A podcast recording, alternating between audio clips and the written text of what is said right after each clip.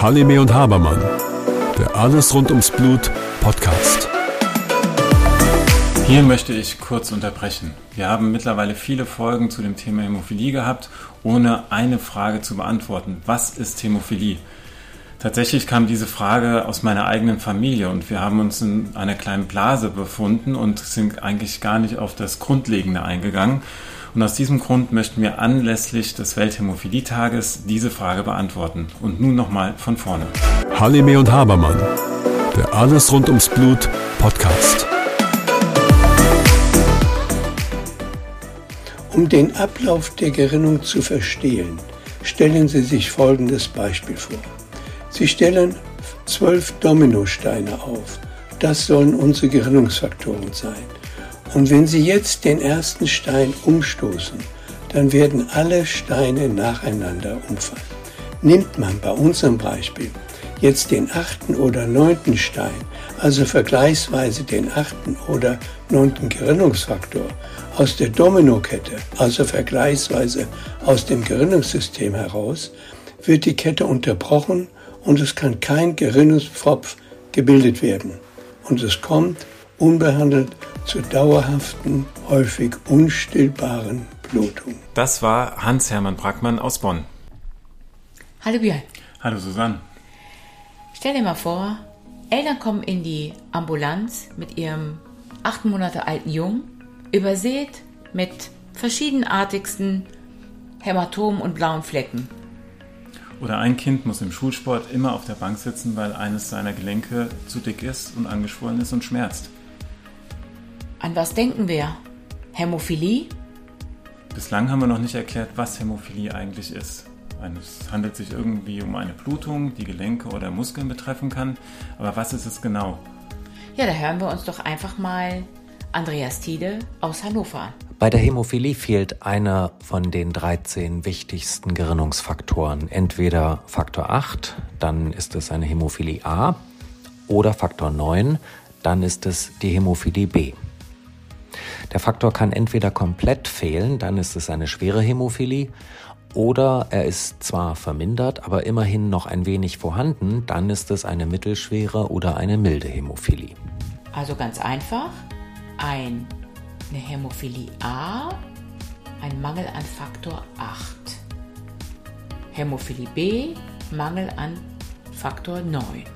Und wir können jeweils unterscheiden, ob eine schwere, mittelschwere oder eine milde Verlaufsform vorliegt. Genau. Und was kann passieren, wenn jemand einen Mangel an Faktor 8 oder Faktor 9 hat? Da gibt es ja verschiedenartigste Blutungen, die entstehen können. Und dafür hören wir uns mal Johannes Holzapfel aus Augsburg an. Unbehandelt leiden die Patienten mit Hämophilie, einer schweren Blutungsneigung. Ähm, betroffen sind häufig die Gelenke, aber auch andere Organe können von Blutungen betroffen sein.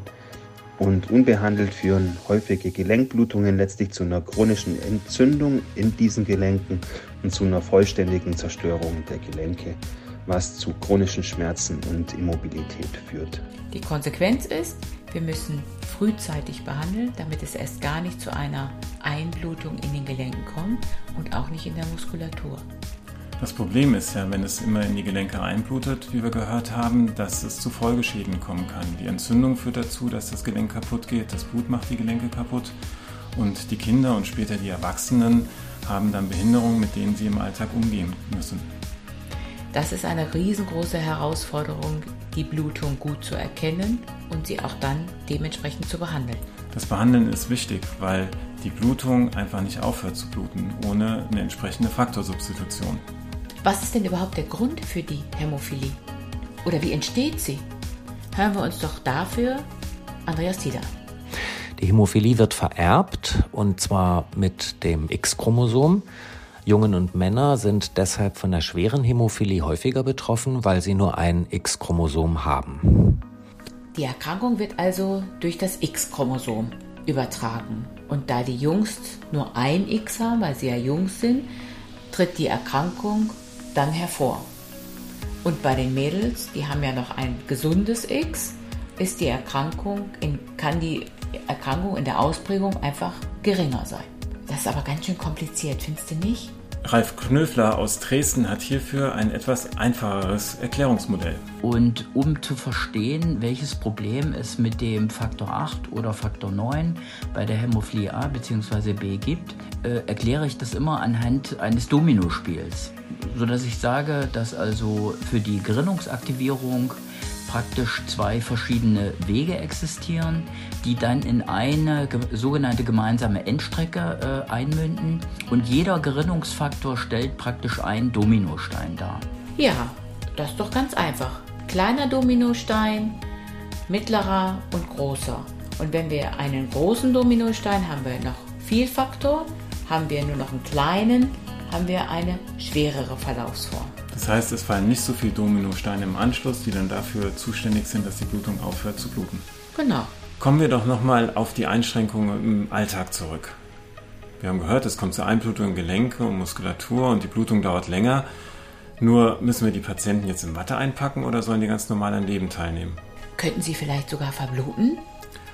Und dass das nicht so ist, sagt uns gleich Andreas Thiele. Früher war die Hämophilie oft in jungen Jahren tödlich, weil es zu schweren und lebensbedrohlichen Blutungen kam. Seit den 1970er Jahren kann man den Faktor ersetzen und zwar durch intravenöse Injektion. Siehst du? Ja, eine gute medikamentöse Therapie mit verschiedenen Faktorkonzentraten, aber auch neue medikamentöse Therapien. Das heißt, frühzeitig behandeln und damit können wir frühzeitig Schäden verhindern. Und jeder, der eine Hämophilie hat, kann ganz normal an allen Alltagsaktivitäten teilnehmen. Er ist nicht ausgeschlossen, ist im Kindergarten, in der Schule oder in der Berufswelt mit dabei. Dafür müssen wir aber regelmäßige Kontrollen durchführen und alle zuständigen Leute mit einbinden. Das heißt, die Behandler, die Gerinnungszentren, die Physiotherapeuten, den Orthopäden, aber auch ganz wichtig, den Hämophilie-Patienten. Er muss seine Erkrankung akzeptieren. Denn nur wenn er sie wirklich gut akzeptiert, ist eine gute Behandlung erfolgreich. Meinst du eigentlich, dass die Hämophilie irgendwann mal heilbar ist? Zurzeit glaube ich nicht, aber ich hoffe und glaube, dass sie irgendwann mal heilbar ist. Susanne, vielen Dank. Ich danke dir.